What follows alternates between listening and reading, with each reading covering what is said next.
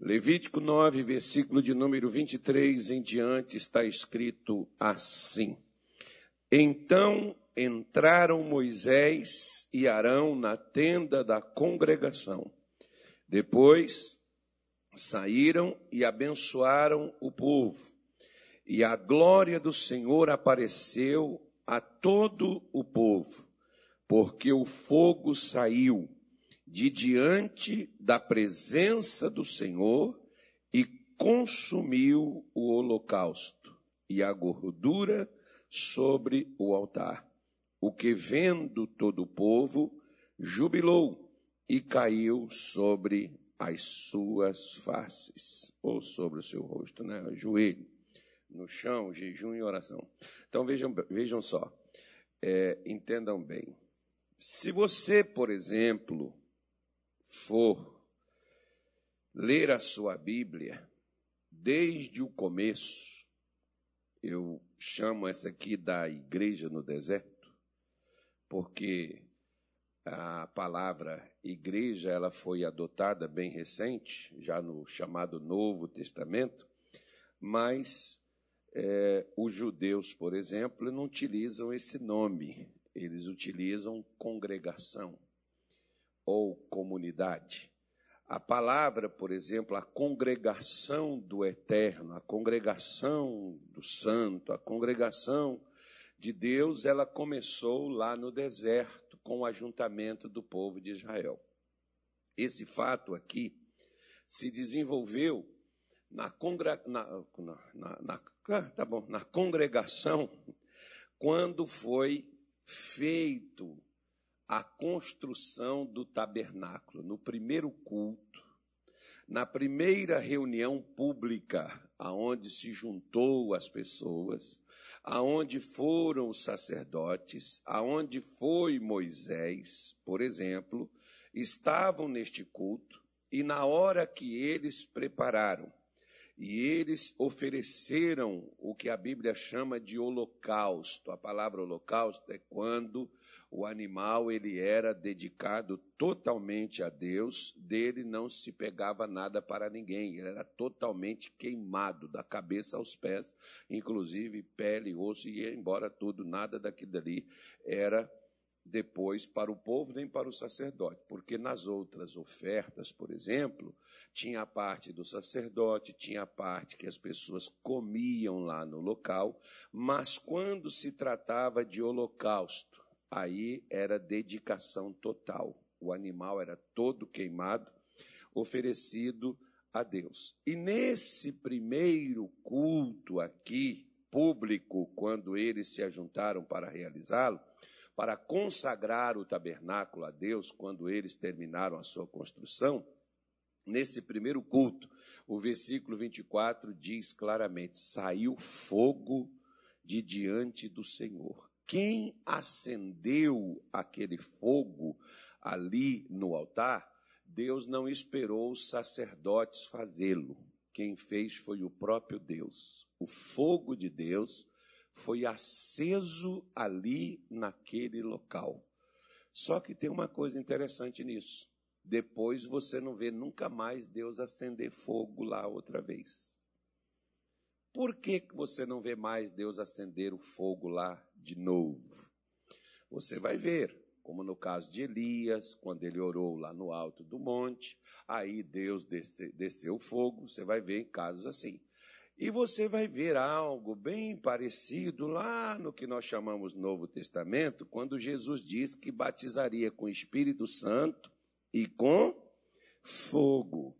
E aí você vê, por exemplo, que em Atos capítulo 2, mostra para nós que desde aquele dia, quando os discípulos estavam reunidos lá no cenáculo, que veio o Espírito Santo em forma de línguas repartidas com que aspecto? Fogo. Encheu todos os 120 que estavam reunidos naquele local, que estavam dedicando as suas vidas a Deus através da oração, da adoração, se consagrando a Deus. Desde aquele dia, nunca mais se ouve falar. Você vai ouvir falar, por exemplo, que na casa de Cornélio, que é Atos capítulo 10, o Espírito Santo desceu, mas não diz que foi com fogo. Lá diz que eles falaram nas línguas que os judeus falaram lá no cenáculo. Mas, com o aspecto, com a aparência, desde aquele dia, por exemplo, não se falou mais. E quantos, como Paulo, por exemplo, como João, como Pedro, que foi lá em Samaria e impuseram as mãos sobre os samaritanos e eles recebiam o Espírito Santo, profetizavam, falavam língua, conforme a Bíblia declara, mas nunca mais com fogo. Por quê? Vindo de Deus, não foi mais Deus que enviou, Agora ele estava disponível, ele estava no alcance de todas as pessoas que criam.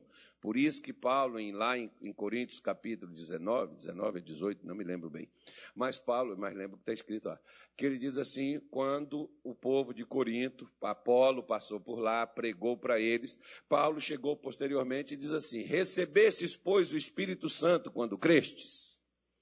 A resposta foi, não ouvimos falar que haja Espírito Santo. Não ouviram? Não? Então deixa eu ensinar para vocês. Foi lá, ensinou e orou e todo mundo foi batizado no Espírito Santo. Agora não diz que foi Deus que mandou, diz que foi Paulo que orou. E aí você vê, mas o que, que tem uma coisa a ver com a outra, pastor? Tem muita coisa a ver. Por quê? Porque aqui, por exemplo, se os sacerdotes no templo tivesse que acender o fogo, ele seria um fogo natural. Ele seria algo produzido pelo homem.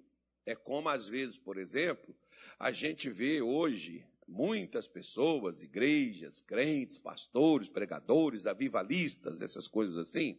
Não tem nada a ver, não tem nada a ver com a vida dos outros, não, mas só, é só para você poder ficar sabendo. As pessoas dizem assim: ah, vamos, nós temos que orar para Deus trazer um, um avivamento, tem que acontecer na igreja nos últimos tempos, não sei o quê, essa coisa toda. Irmão, você pode produzir qualquer coisa, mas ele não vem de você. Ele vai ter que vir de Deus para a sua vida. Aí é que vem o seguinte: quando aqui eles reuniram para cultuar a Deus, Deus podia ter ficado quieto, Deus poderia ter deixado que os sacerdotes pegassem lá o fogo, a, a pedra, sei lá, a pederneira, não sei o que, que eles tinham lá. Vamos supor que fosse hoje. Pega o isqueiro, pega o álcool, coloca lá o álcool e aí joga o fogo, vai pegar o fogo. Deus poderia deixar de acender o fogo natural. Mas Deus não deixou.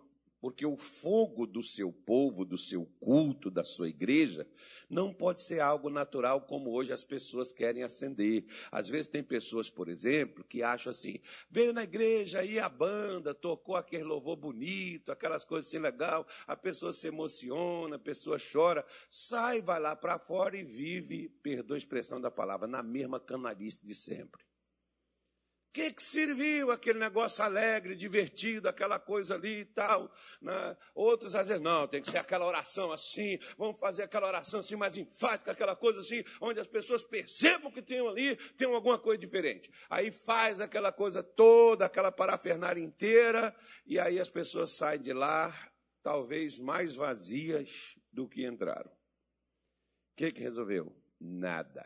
Por quê? Porque o que vem da matéria, o que vem do homem, não muda ninguém, não transforma ninguém, pode interter. Você pode ver, por exemplo, que tem filmes que dá milhões de bilheteria pelo mundo afora, que as pessoas pagam ainda para ir lá assistir, que é feito pelo homem. Tem cantores que arrastam multidões nas arenas, nos locais, quando não era na pandemia, para ir lá assistir um show deles.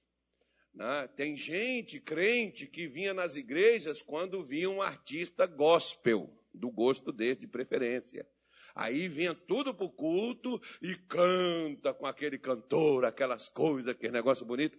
Mas depois eles vão embora e continuam a viver do mesmo jeito. Ou seja, são coisas que nós fizemos que não mudou a vida de ninguém. Você pode ver aqui, por exemplo, que quando eles estavam no tabernáculo e o fogo de Deus desceu, as pessoas perceberam que não foi os sacerdotes que moveram nada para acender aquele fogo. Peraí, isso veio de onde? Não foi o homem que fabricou, não foi o homem que fez. Isso veio de Deus. Por que, que todo o povo se alegrou e por que, que todo mundo se dobrou? Porque diante da presença de Deus, diante de uma manifestação de Deus na minha vida e na sua vida, ela é diferente de qualquer coisa que alguém ou que você mesmo possa produzir. Mas, pastor, então se Deus, por exemplo, nesse primeiro culto, Deus apareceu, como no primeiro culto da igreja, os discípulos estão lá sozinhos, só eles e Jesus, conforme Jesus mandou eles ficarem em Jerusalém até serem revestidos. E eles estavam lá, e Deus desceu com fogo sobre eles. Depois você não vê falar mais que Deus desceu com fogo sobre eles. Você vê falar que o, fogo, que, que o Espírito Santo continuou operando. Porque cabe a quem o fogo desceu mantê-lo aceso. Por exemplo, algum dia na sua vida você foi batizado no Espírito Santo? Em 1993, 93, 92, acho que foi 92 ainda, é, eu estava no culto na igreja e o pastor desceu lá do altar, foi até onde eu estava, colocou as mãos na minha cabeça, e a partir daquele dia eu fui batizado no Espírito Santo. Pronto. Eu nunca vi algo, nunca tinha presenciado algo naquele sentido, daquela forma, como veio para mim. Mas de lá para cá, eu tenho presenciado coisas até mais fortes do que aquilo que veio. Por quê? Porque eu tive que manter o fogo aceso. Deus só acende ele uma vez.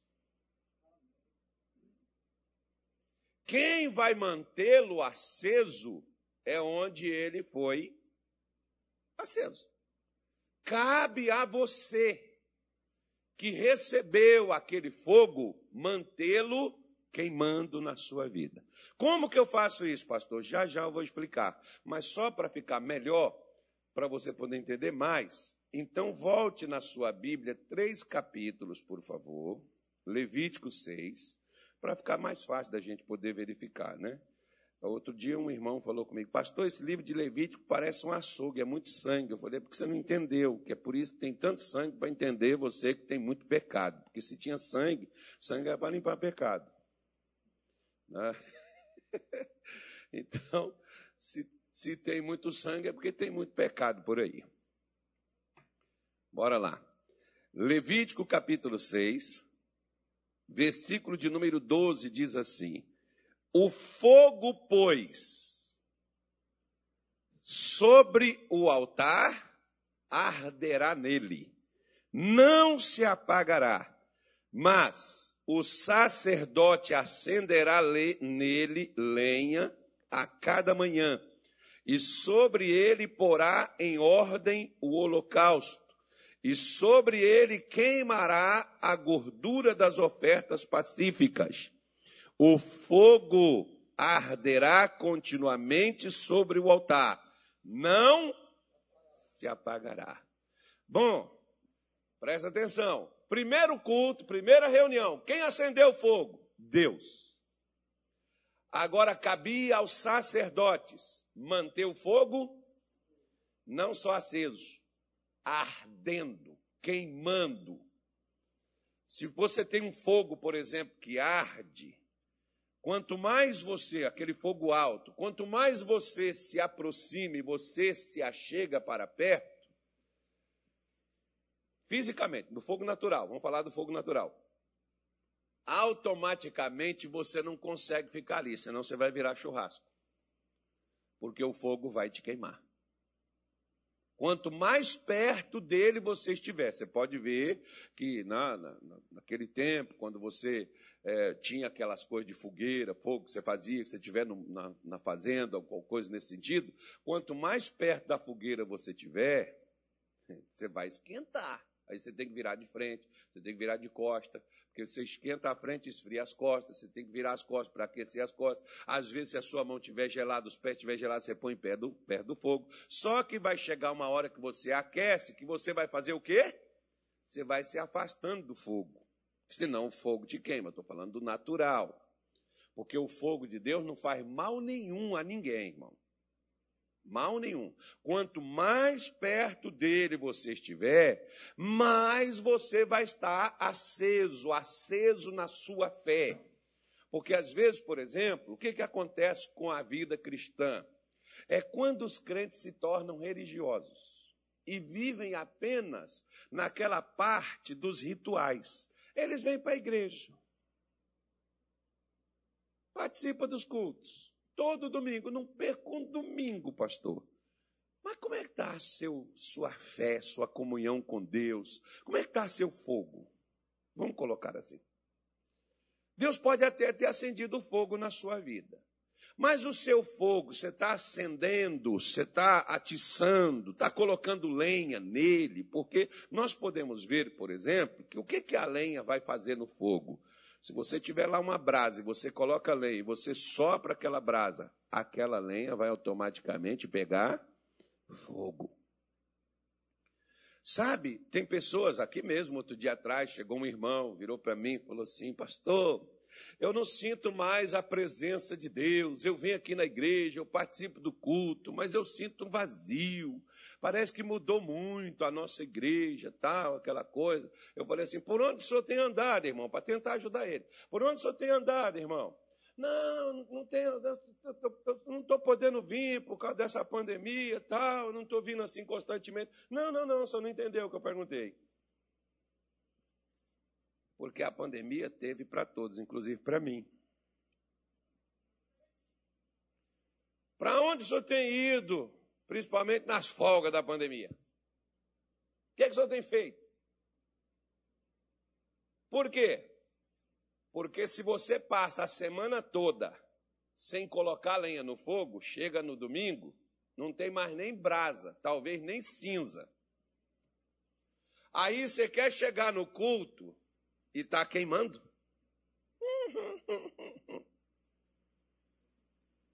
Você quer chegar no culto e quer que tem fogo aceso? Tá, o fogo tá, pode estar tá em mim, pode estar tá no outro vizinho seu, mas você que está apagado. Porque tem gente que ele quer pegar do seu fogo. Ele não, ele não quer, ele não, o fogo dele, ele não se preocupa em mantê-lo aceso. Mas ele quer que do seu fogo né? Eu, quando eu ia, por exemplo, eu frequentava os cultos, eu chegava lá no começo, quando eu não tinha entendimento de nada, eu chegava lá na igreja, eu via aquelas pessoas cantando naquela alegria. Eu falava, gente, sabe o que esse povo tem? Que eu não estou não tô nesse negócio. Eles oravam, eu via o pastor orando assim naquela devoção. Eu olhava assim para o irmão do lado, assim, ó, ó os irmãos estão orando, e eu estou fazendo o quê? Eu estou vigiando. E quando eu virava para os irmãos e ficava olhando para eles assim, e eles ali na presença de Deus se derramando, lágrimas descendo, e aqueles irmãos às vezes falando com Deus ali em línguas. Eu falava assim, será o que, é que eles estão sentindo? Eu estava lá, irmão? Estava. Eu estava no meio? Estava. Por que, que eu não estava pegando? Não estava queimando? Porque não estava aceso.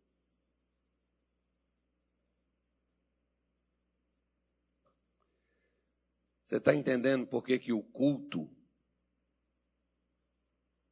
o culto, às vezes para você é sem pé, sem cabeça? Sabe por que, que às vezes o culto para você você entra vazio e parece que sai mais miserável ainda do que você entrou? Porque você não tem como pegar o fogo dos outros para você. Você tem que ter o seu.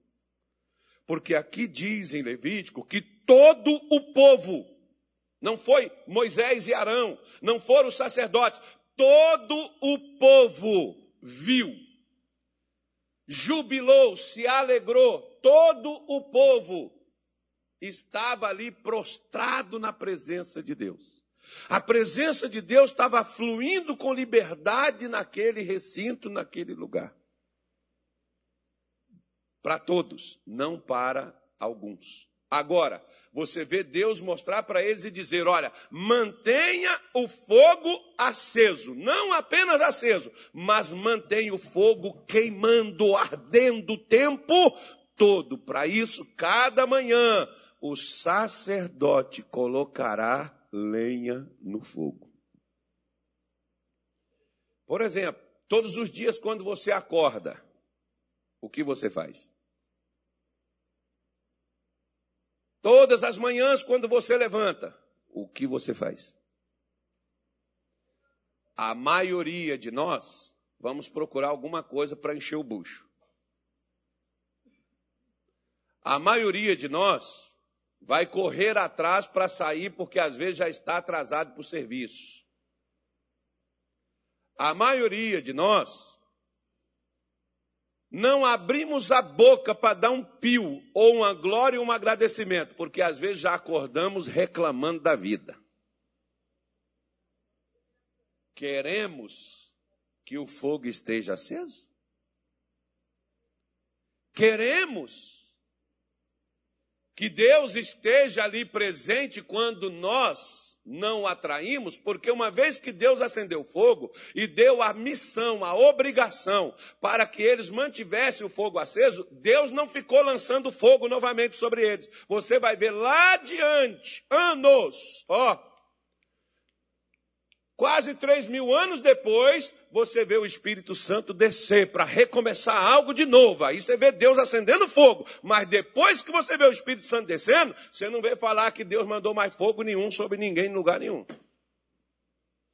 Porque cabe, uma vez que Deus acende o fogo. Eu me lembro, por exemplo, quando eu era criança, a minha mãe, às vezes, tinha os afazeres, as coisas dela fazer, ela acendia o fogo, e aí ela tinha que fazer alguma coisa, e ela me colocava lá do lado do fogão e dizia: Meu filho, não deixa o fogo apagar.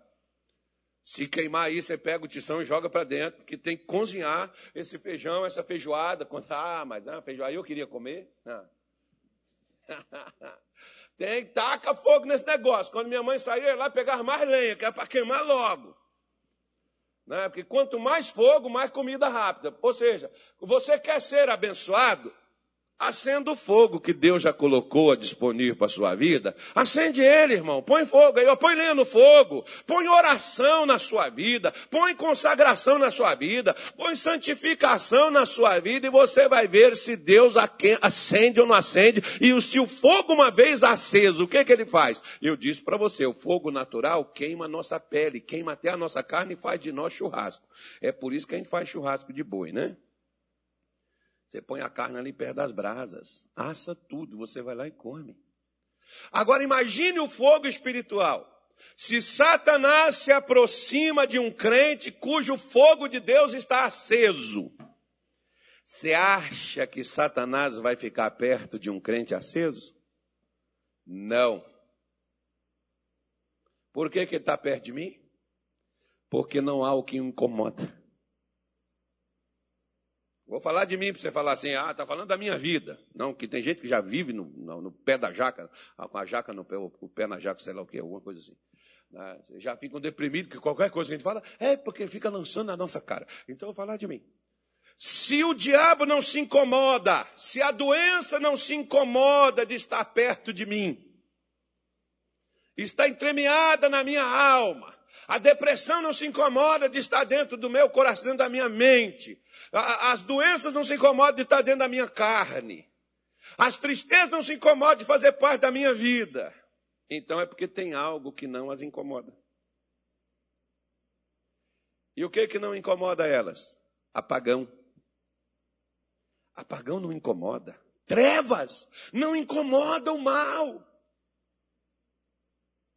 Mornidão você vê que Jesus chega a ponto de dizer para a igreja, claramente, quando ele diz: Olha, gostaria eu que vocês fossem ou quente ou frio.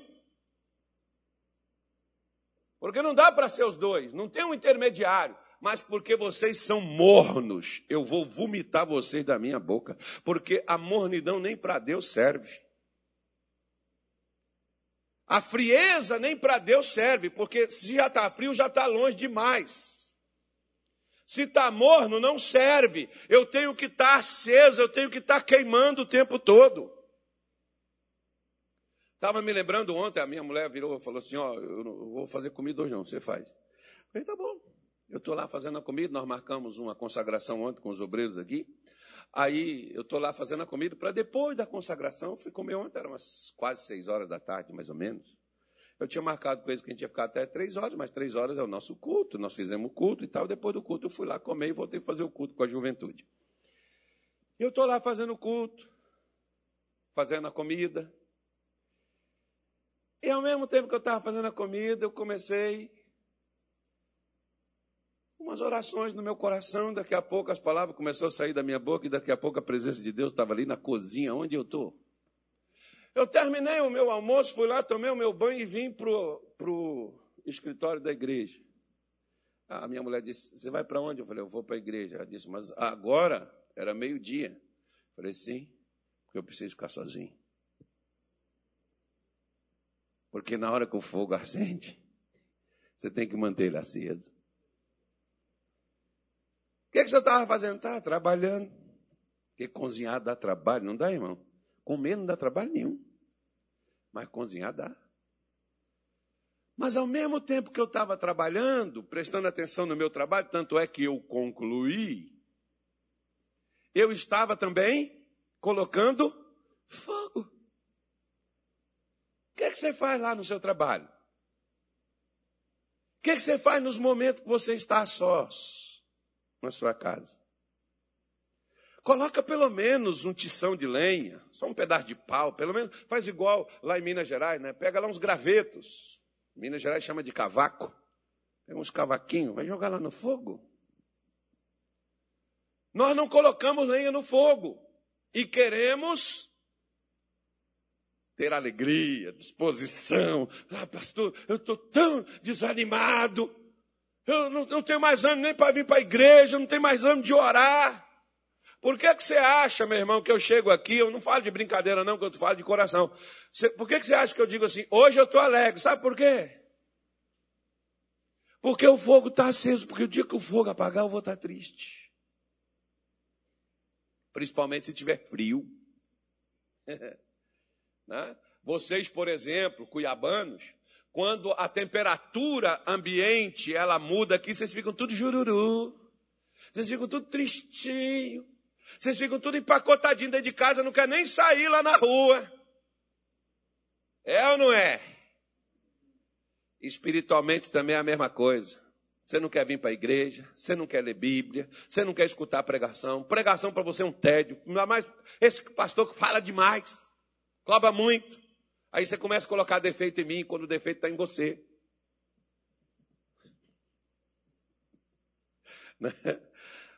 Você começa a me acusar quando o problema não sou eu. Então, por isso é que nós temos que entender. O dia, se Deus acendeu, eu gosto quando Paulo diz assim para Timóteo: Timóteo, desperta o dom de Deus que há em ti, o qual te foi dado pela imposição das mãos. Ou seja, o que Timóteo precisava para poder ter uma vida abençoada já estava nele, mas Timóteo deixou aquilo adormecer. Irmão, aquele fogo que Deus acendeu na sua vida lá no começo do Evangelho, quando você começou a caminhar, por que você deixou ele apagar? Ah, pastor, eu acho que eu tenho que ir para outra igreja onde tem assim dons espirituais. Eu vejo um monte de crente que às vezes quer ter dom espiritual, mas queimar mesmo, que é bom, não queima. Ah, eu quero dom de profecia. Para que, infeliz? Se nem a amargura tu vence. Para que você quer dom de cura se você mesmo está doente? É melhor você ter fogo para você poder queimar essas coisas dentro da sua vida, queimar as suas angústias, as suas tristezas, as suas dores, o seu sofrimento, os seus males, para depois você ter coisa para fazer para os outros. Você pode ver que Deus primeiro faz aqui para o povo, para depois eles fazerem para os outros. Por isso que Paulo diz: o que eu recebi, eu também entreguei.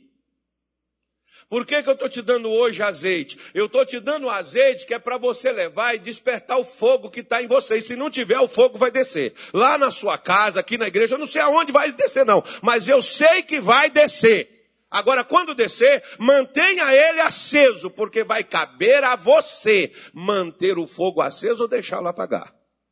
Se você deixou apagar, não sou eu que vou acender, eu só posso acender o meu.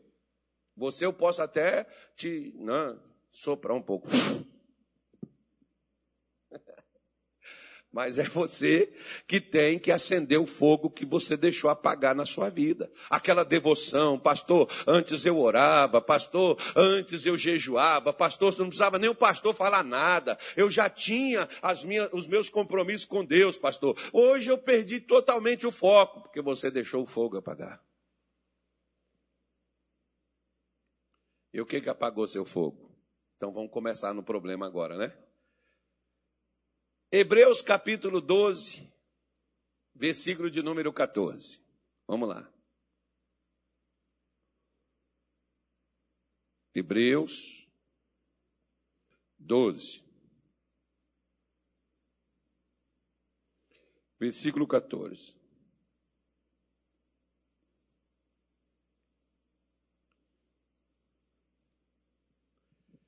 Podemos ler? O que ele diz aí a nós? Hebreus 12, 14. O que, que ele me manda fazer? Seguir o quê? Ah, tá. Você não gosta de falar assim, graça e paz. Amém. Falar é uma coisa. Falar é uma coisa. Ter aquilo com você é outra coisa completamente diferente. Tem gente, por exemplo, que é uma cumprimentação, como a irmã está dizendo ali, que era melhor ouvir do que falar. Mas é, a cumprimentar, você diz assim, bom dia, mas você está tendo um bom dia?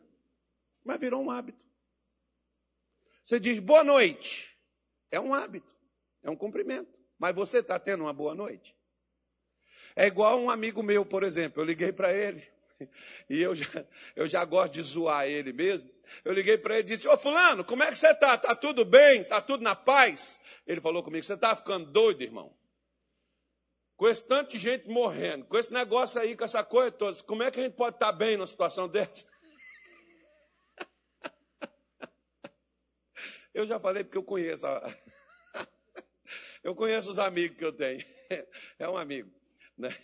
Eu já falei mesmo para zoar com ele. E ele, como é que você acha que a gente vai ficar bem, irmão? Esse tanto de gente no hospital, fila, essas coisas, não sei o que lá mais. Como é que você acha que a gente vai estar bem numa situação dessa? Eu falei, não, moço, eu não estou falando que você está bem. Eu estou falando, você está bem no momento agora. Se você não está no hospital, se você não está doente, não está contaminado, se você não, né? Aí, então está bem. É. Porque aquele que está lá no hospital está mal. E aqueles que perderam um ente, um ente querido, está tá triste. Né? Mas, mas é brincadeira. É porque assim, entre amigos a gente brinca. Mas então, como é que é que você está? Você, por exemplo, diz graça e paz, ou paz e graça, ou paz do Senhor. Mas você está seguindo a paz? Como é que está você no convívio com as outras pessoas, principalmente na sua casa? Está em paz? Está em paz com seus vizinhos? Está em paz com os irmãos ou é só um cumprimento? É isso que a Bíblia está nos chamando. É isso que Deus está nos dizendo. Como, por exemplo, a minha mãe, ela ensinou para a gente que todas as vezes que você chegasse e tivesse uma pessoa, não precisava ser da sua família, não, é mais velho do que você, você chegava lá e dizia: Benção, seu fulano, senhora fulana, dona fulana, ou qualquer coisa nesse sentido, né? A gente ia lá e pedia a benção para aquela pessoa. Aí lá em Minas Gerais, por exemplo, o pessoal fala assim, meio enrolado, é, sabe Deus, benção de Deus, qualquer coisa assim, né? Você vai entender. A pessoa chega assim, Deus te abençoe. Por quê? Porque virou um cumprimento. Agora preste atenção quando você fala isso, vindo de algo que você carrega e saindo de dentro de você. Eu cheguei no, no escritório e a, a secretária lá do advogado, ela me atendeu eu entrei, estava com pressa para conversar com o advogado. Quando eu saí, Eu falei, fulana, hoje não vai dar para mim falar com você não, mas estendi a mão, ela segurou na minha mão, naquele tempo tinha pandemia. Né? Hoje é só o soquinho assim. Então eu segurei na mão dela e olhei nos olhos dela e disse assim: Deus abençoe você. Ela tremeu da cabeça aos pés. E eu fui-me embora. Ainda disse para ela: não sei o que, é que você precisa, mas eu quero te dizer uma coisa: Deus te abençoe. Passou uns 15 dias, eu voltei lá de novo. E quando eu voltei, naquele dia eu estava mais, mais tranquilo. E eu falei, comecei a conversar com ela, conversei com ela até primeiro do que ir lá no, no, no escritório falar com o advogado. Conversei com ela e ela me disse assim, pastor, senhor não sabe o que aconteceu aquele dia, quando o senhor segurou na minha mão e disse assim, Deus te abençoe. Eu tinha acabado de chegar de um exame que eu fui fazer, estava com mioma no útero. Na hora que o senhor diz assim, Deus te abençoe, pastor, aquilo como se fosse assim um soco na minha vida, assim, e naquela hora aquele mioma desapareceu, sumiu, fui fazer o outro exame, não tem mais nada. Ou seja, o que você diz sai de dentro de você. É isso que Paulo está chamando a gente para a gente viver, não é para a gente falar. Falar é uma coisa, viver é outra coisa diferente de falar. Porque ele diz: segue a paz com todos e a santificação, sem a qual, sem a qual, o quê? Ninguém. Ninguém. Ah, não, Deus me ama. Claro que Ele ama. Mas eu tô, Ele me ama, mas eu tô aqui, ó, no ninguém aqui. Sem santificação verá o Senhor. Agora, né, já que a gente está mexendo aqui na santificação, então vamos ver por que, que, o fogo apaga. Versículo 15. Vamos lá. Ó. Pequenas coisas. Não são grandes, não. Porque você pode falar assim: eu não adultero, eu não roubo, eu não mato, eu não fumo, eu não bebo. Quem te diz que só isso que é coisas que impede a gente de ser santo? Está aí, ó. Tendo cuidado de que ninguém se prive, fique impossibilitado de ter o que? A graça de Deus. De que nenhuma raiz de amargura brotando vos perturbe, e por ela muitos se contaminam. Preste atenção. Um vírus desse que está aí espalhando contamina muita gente se ele tiver nenhuma pessoa. É ou não é? Sim ou não? Pois é. Uma mágoa no meu coração não só é contagioso para mim, mas pode infectar quem está do meu lado. Você pode ver, por exemplo, eu costumo dizer que laranja não cai longe do pé. Você pode ver, por exemplo, um homem amargurado, uma mulher amargurada, os filhos são iguais. Por quê? Porque a pessoa transmite aquilo para os filhos. Vamos supor, o marido de uma mulher, por exemplo, que atrai, que faz da vida dela um inferno. Ele, ele pode para os filhos ser um bom pai, mas aquilo que ele faz, agredindo o coração da sua esposa ao traí-la, ele não faz nada para os filhos e os filhos não fazem nada com ele. Mas o que a mãe passa para os filhos, o que o pai faz, como o pai a trata, contamina os filhos com aquilo que ela está magoada, revoltada. Da mesma forma, se alguém fez alguma coisa contigo, você pode ver, por exemplo, crente magoado. Irmão, crente magoado é pior do que o Satanás. Eles saem da igreja, eles fazem questão de falar com todos os irmãos. E hoje, alguns até põem assim na chamada Facebook, expõe lá, grava um vídeo, bota um textão. Que é para quê? Que é para fazer questão de mostrar que eles estão chateados, que eles estão magoados. E eles querem magoar você. Porque já que eu não fico lá também, ninguém também vai ficar lá. Nem eu, parece, parece aquele cara que diz assim: se não ficar comigo, não fica com ninguém. Lembra, né? Eu não posso falar que tá, a gente está nos canais aqui, é ofensa. Né? Que tem gente que fala, ou fica comigo ou não fica com ninguém. Senão eu vou fazer um negocinho lá, vou lá na dona ali que faz um negócio, mexe nos pauzinhos, pronto. Vocês entenderam, né? É o crente magoado. Ô pastor, eu não sei o que está acontecendo comigo, por que, que eu estou nessa situação. Sabe não, filhinho? Coisa simples aí, ó. Porque Deus sabe que no nosso convívio e no nosso relacionamento com pessoas, a gente às vezes sai ferido, machucado. Porque basta você estar no meio de gente para você poder ter problema.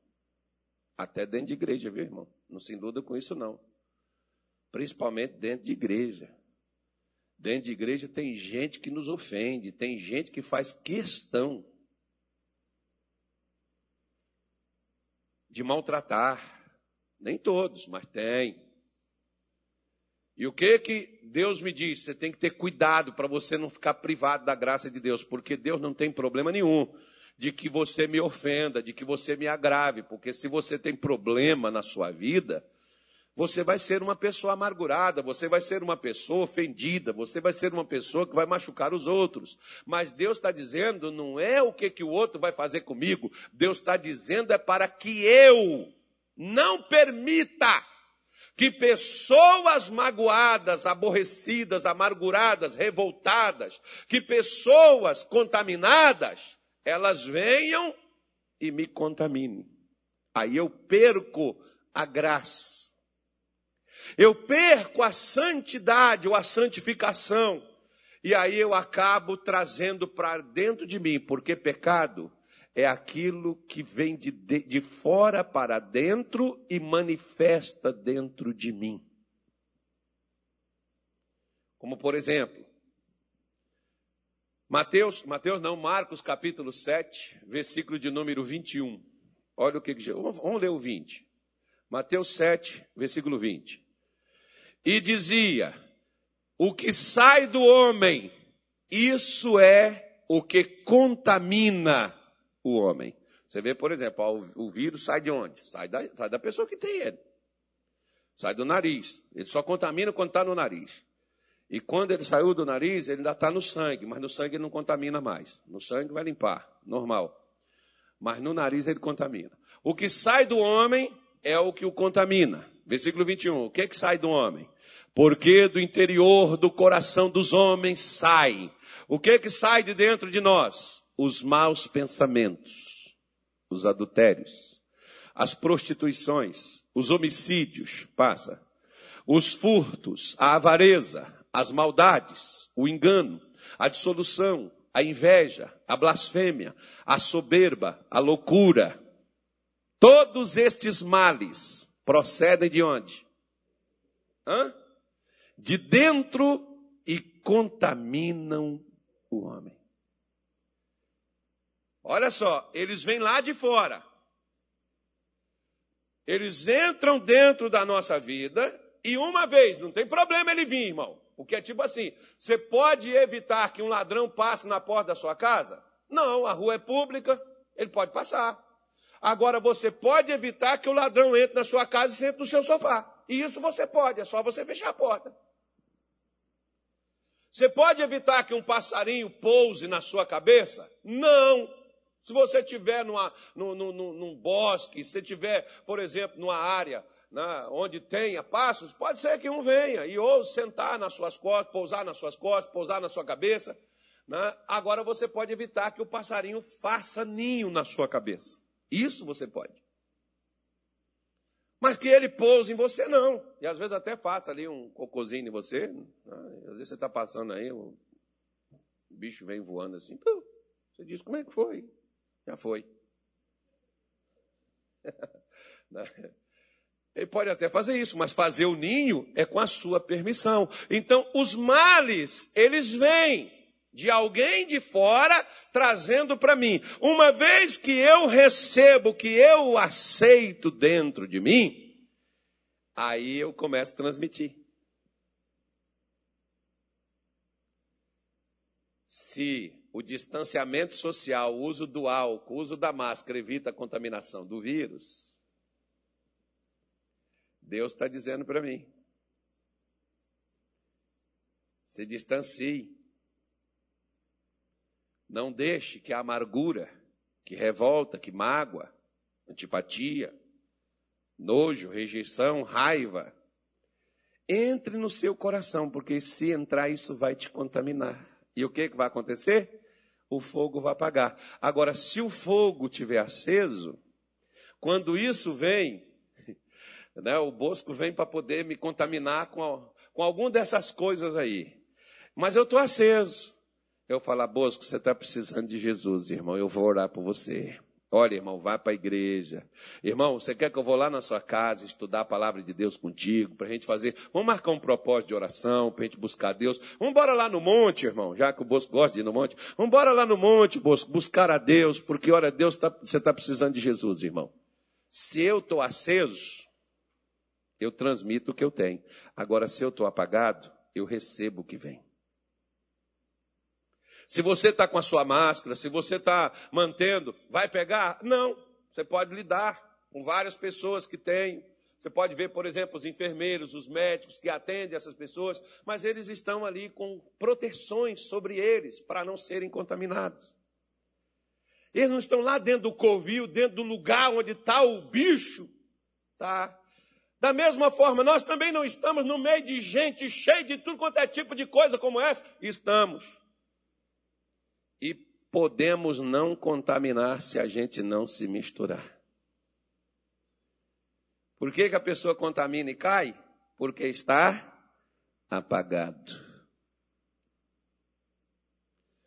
Acende o fogo e mantenha-o aceso.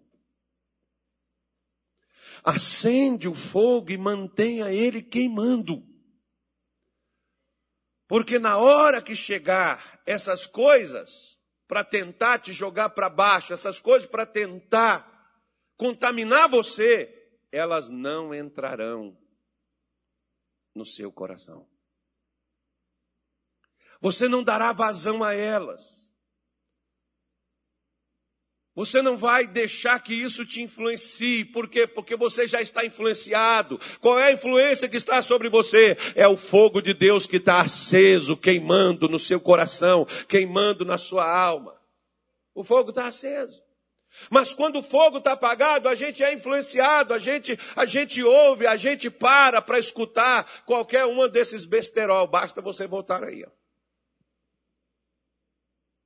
Pega uma pessoa que está acesa e põe uma pornografia na frente dela para ver se ela vai parar ali para assistir aquilo. Ela não vai só simplesmente dizer assim, está amarrado. Sabe o que, que ela faz? Ela tira os olhos. Se não tem para onde correr, ela não fica olhando para aquilo. Pega uma pessoa cheia de amargura, que está ali metendo a língua, falando a fofocaiada dos outros. Aí pega uma pessoa que está acesa e vai lá para o meio. Chega lá, sabe o que você vai fazer? Se você estiver aceso, gente, dá licença, eu tenho umas coisas para resolver aqui. Você não vai ficar no meio daquilo. Por que, que o Salmo primeiro diz: Bem-aventurado é o homem que não se detém no caminho dos pecadores?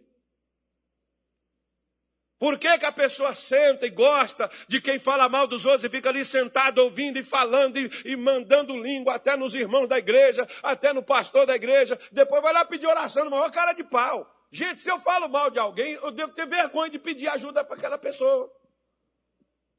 Mas tem gente que não. Fala mal da mãe, fala mal da mãe, mas está lá com a mãe. Na hora que precisa de dinheiro, vai lá na mãe pedir. Vai pedir, senhor. Ah, não vou falar. Fala mal do irmão, mas na hora que precisa do irmão, vai lá no irmão para poder pegar com o irmão alguma coisa. Enfim, a santificação é o que mais mantém o fogo aceso, irmão. Se você não tiver cuidado com a forma como você anda, a forma como você vive, o que você faz, se você não tiver cuidado, entra estas coisas. Entrou estas coisas, elas vão te contaminar. A possibilidade de você estar apagado nessas alturas já é muito grande, é de 100%. Apagado. Sem brilho. Porque quando a pessoa está apagada, ela está sem ânimo, ela está sem disposição. Quando a pessoa está apagada, ela está sem motivação. Quando a pessoa está apagada, ela está sem entusiasmo. Quando a pessoa está apagada, ela está triste, está desanimada, está jururu, só vê os problemas, cercada de dificuldade. Ela não enxerga possibilidade em nada, porque ela só vê dificuldade.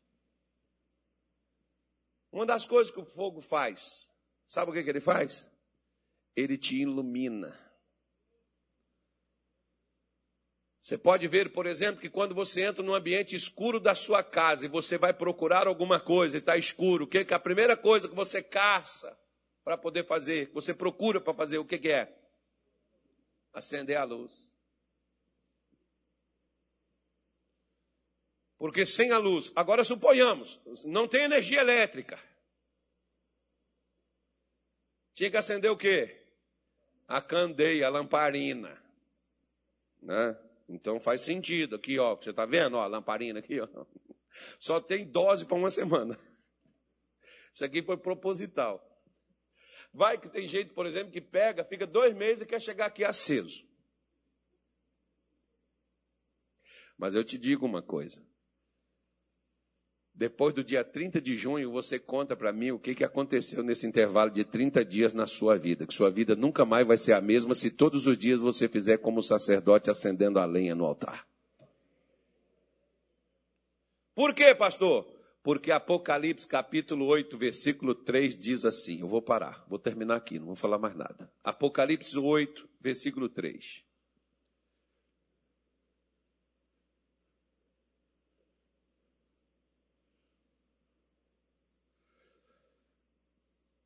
Apocalipse, revelação.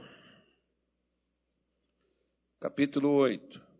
Diz assim: E veio outro anjo e se pôs junto ao altar, tendo um incensário de ouro, e foi-lhe dado muito incenso, para o pôr com as orações de todos os santos sobre o altar de ouro que está diante do trono.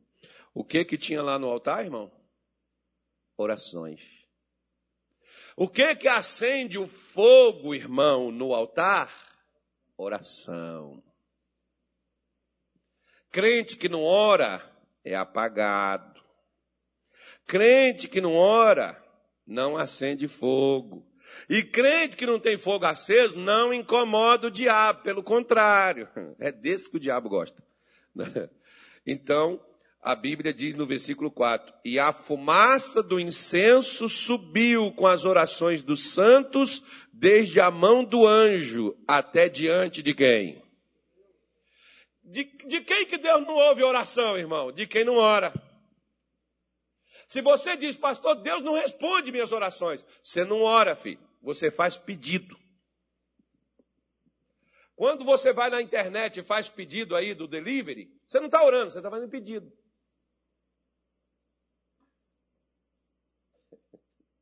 Tem gente que diz assim, pastor, Deus não me responde, Deus não ouve minhas orações. Que oração é que você tem, filho? É oração de dedicação, de entrega, porque no holocausto, a, a, palavra holocausto é dedicação total, é 100%, é Casas Bahia. Vou fazer uma propaganda para eles, para ver se eles fazem menos desconto para mim. Não faz. Não é? Alô, gerente das Casas Bahia, manda alguma coisa aqui para a igreja. Então, então o que, que acontece? Você pega, você pega, por exemplo, dedicação total a Deus.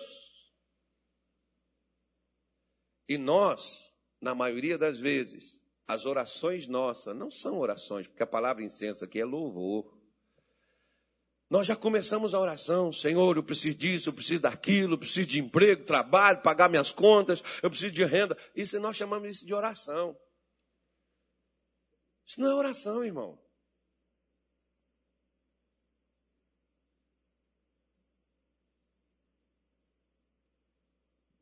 Começa seu dia, sua oração, canta um louvor para Deus, não pede nada não. Eh, mas não vai cantar aquele, aquele louvor assim. Tem uns que. É, tem um louvor que já. Tem um louvor, irmão. Já é o pedido. Não é louvor aquilo. Senhor, como eu estou sofrendo, meu pai, olha para mim. É cântico.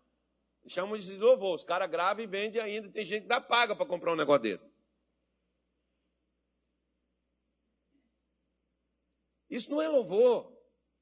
Louvor é quando você engrandece a Deus, é quando você canta algo para Deus que fala de sua grandeza, de seu amor, de sua soberania, de sua graça, do seu favor. Isso é louvor. Aí o pessoal diz assim: Eu gosto dos antigos, pastor. Não tem louvor novo também, lindo, bonito, maravilhoso. Basta você saber escolher. Eu não intrometo nada, que o pessoal canta aqui o que eles querem cantar. Mas eu dou sugestão. Se quer seguir, siga. Se não quiser, cada um faz o que quer.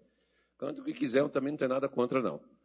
não. Eu não sou radical desse ponto, não, tá, irmão? Eu prego, eu falo, tenho minhas convicções, mas eu não sou louco a ponto de criar problema com, com o irmão por causa disso. Então, é o que eu estou te mostrando.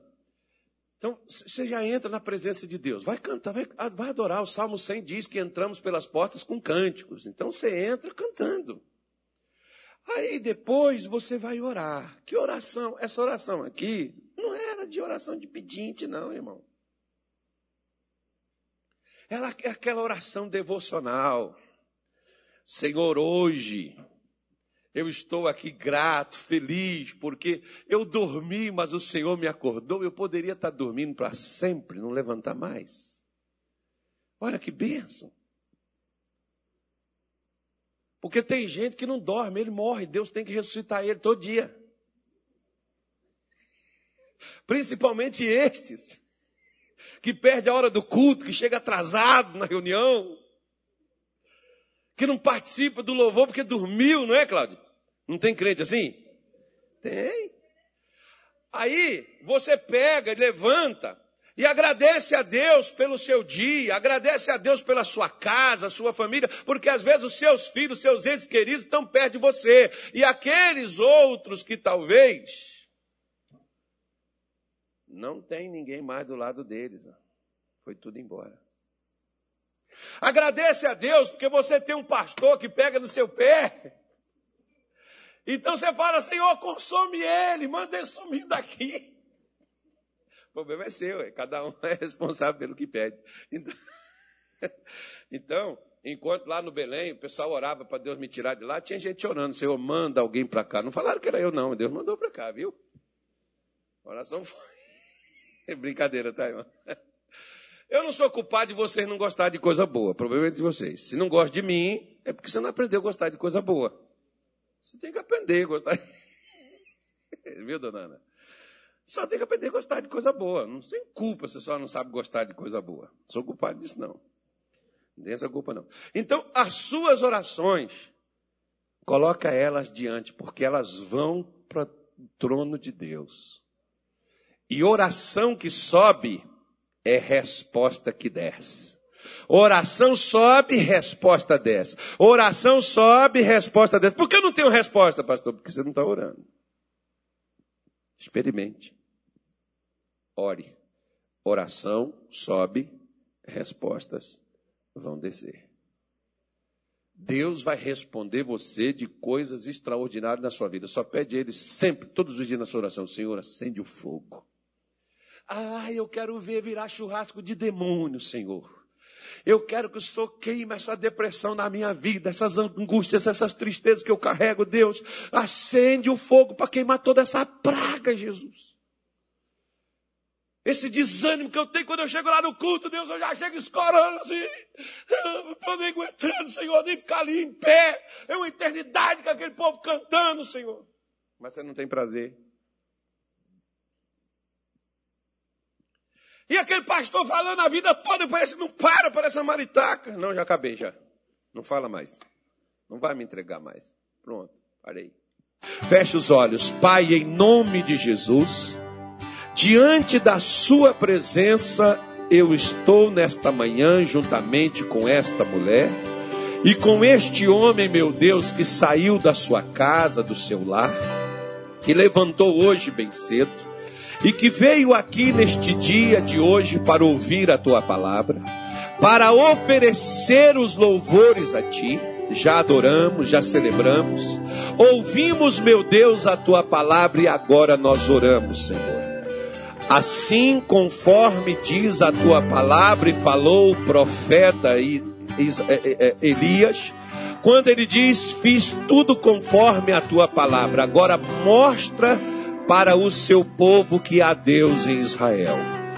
Meu pai, porque ficou acordado entre ele e os, os, o povo de Israel, que o Deus que respondesse com fogo, esse era o Deus verdadeiro porque o Senhor é o Deus que acendeu o fogo. Não foi, o povo não precisou acender o fogo para o Senhor. Meu Deus, é desse fogo que nós estamos orando para o Senhor acender em cada alma, em cada coração. Espírito Santo olha Aqueles, ó Deus, que já foram acesos, mas deixaram o fogo apagar. Senhor, nós estamos atiçando a lenha. Nós estamos colocando a lenha no fogo outra vez. Oh, meu Deus, ouça, abra os teus olhos e veja. Inclina os teus ouvidos e escute o que a partir do dia 1 de junho, logo pela manhã bem cedo, ainda que esta pessoa levante às quatro, levante às cinco, antes do propósito às seis horas da manhã. Se ela não levanta nesse horário, ela levantará para participar conosco. E ela vai, meu Deus, orar, porque ela quer brilhar, ela quer ser uma luz acesa. Nós queremos que se cumpra a tua palavra que diz que nós somos luz do mundo. Oh Senhor, em nome de Jesus, então incendeia. Dos quatro cantos manda o fogo do céu descer e, entrar, meu Deus, naqueles cujos corações estão, meu Pai, se dedicando a Ti, estão buscando pela Sua presença, estão buscando pela Tua face, estão se aproximando do Senhor. Ah, nós queremos ser o holocausto oferecido no Teu altar, dedicados de alma, de espírito e de corpo ao Senhor neste dia de hoje, como diz a Tua palavra palavra, Senhor, rogo-vos, pois irmãos, pela compaixão de Deus, que apresentai vossos corpos como sacrifício vivo, santo e agradável a Deus, que é o vosso culto racional. Presença de Deus acolhe, o Espírito Santo de Deus comece a acender o fogo na vida deste homem, na vida desta mulher. Espírito Santo venha e consagra este óleo que está nestas mãos. Quando esta pessoa fizer a unção, ah, meu Deus, que não seja uma unção apenas, meu Pai, com este óleo material, mas a unção que vem do céu, a unção que desceu sobre Jesus, que seja essa unção que desça sobre o teu povo, aqui no estado do Mato Grosso, aqui na cidade de Cuiabá, meu Deus, e que o Senhor acenda, o que o Senhor venha incendiar o coração, incendiar, meu Deus, aquela alma apagada, que o Senhor coloque, meu Pai, a tua graça e o teu favor. Nós consagramos este óleo a ti. Nós te pedimos, ó Deus, em nome de Jesus, que esta mulher venha vencer, que este homem, meu Deus, venha experimentar aquilo que lá no tabernáculo Israel experimentou, aquilo que lá no cenáculo aquelas 120 pessoas experimentaram. Oh, e desde aquele dia o teu espírito ficou, o teu fogo está aceso para sempre sempre. Meu Deus, em nome de Jesus, nós oramos e te pedimos isto no nome de Jesus Cristo. E Pai, eu oro, meu Deus, pela saúde desta pessoa. Eu oro, meu Deus, pela família, eu oro, Senhor, pela vida de cada um deles. Aquilo, Senhor, que de deficiência eles têm nas suas vidas, nos seus corações, aquela opressão na alma, aquela angústia, aquela tristeza, aquele desânimo, aquela fraqueza, aquele mal que abateu esta mulher e abateu este homem, que o Senhor, na manhã de hoje, destrua, quebre, anule e retire aquilo que tem sido empecilho, aquilo que tem impedido essa pessoa de avançar, de vencer. Meu Deus, destrua arranque, toda estagnação, amarração, paralisação, seja destruído e tirado no nome do nosso Senhor Jesus. Pai, coloca a tua bênção sobre o teu povo. Coloque a sua paz sobre a vida de cada um e abençoe-os. Nós oramos e nós te pedimos no nome de Jesus. Digam graças a Deus e amém.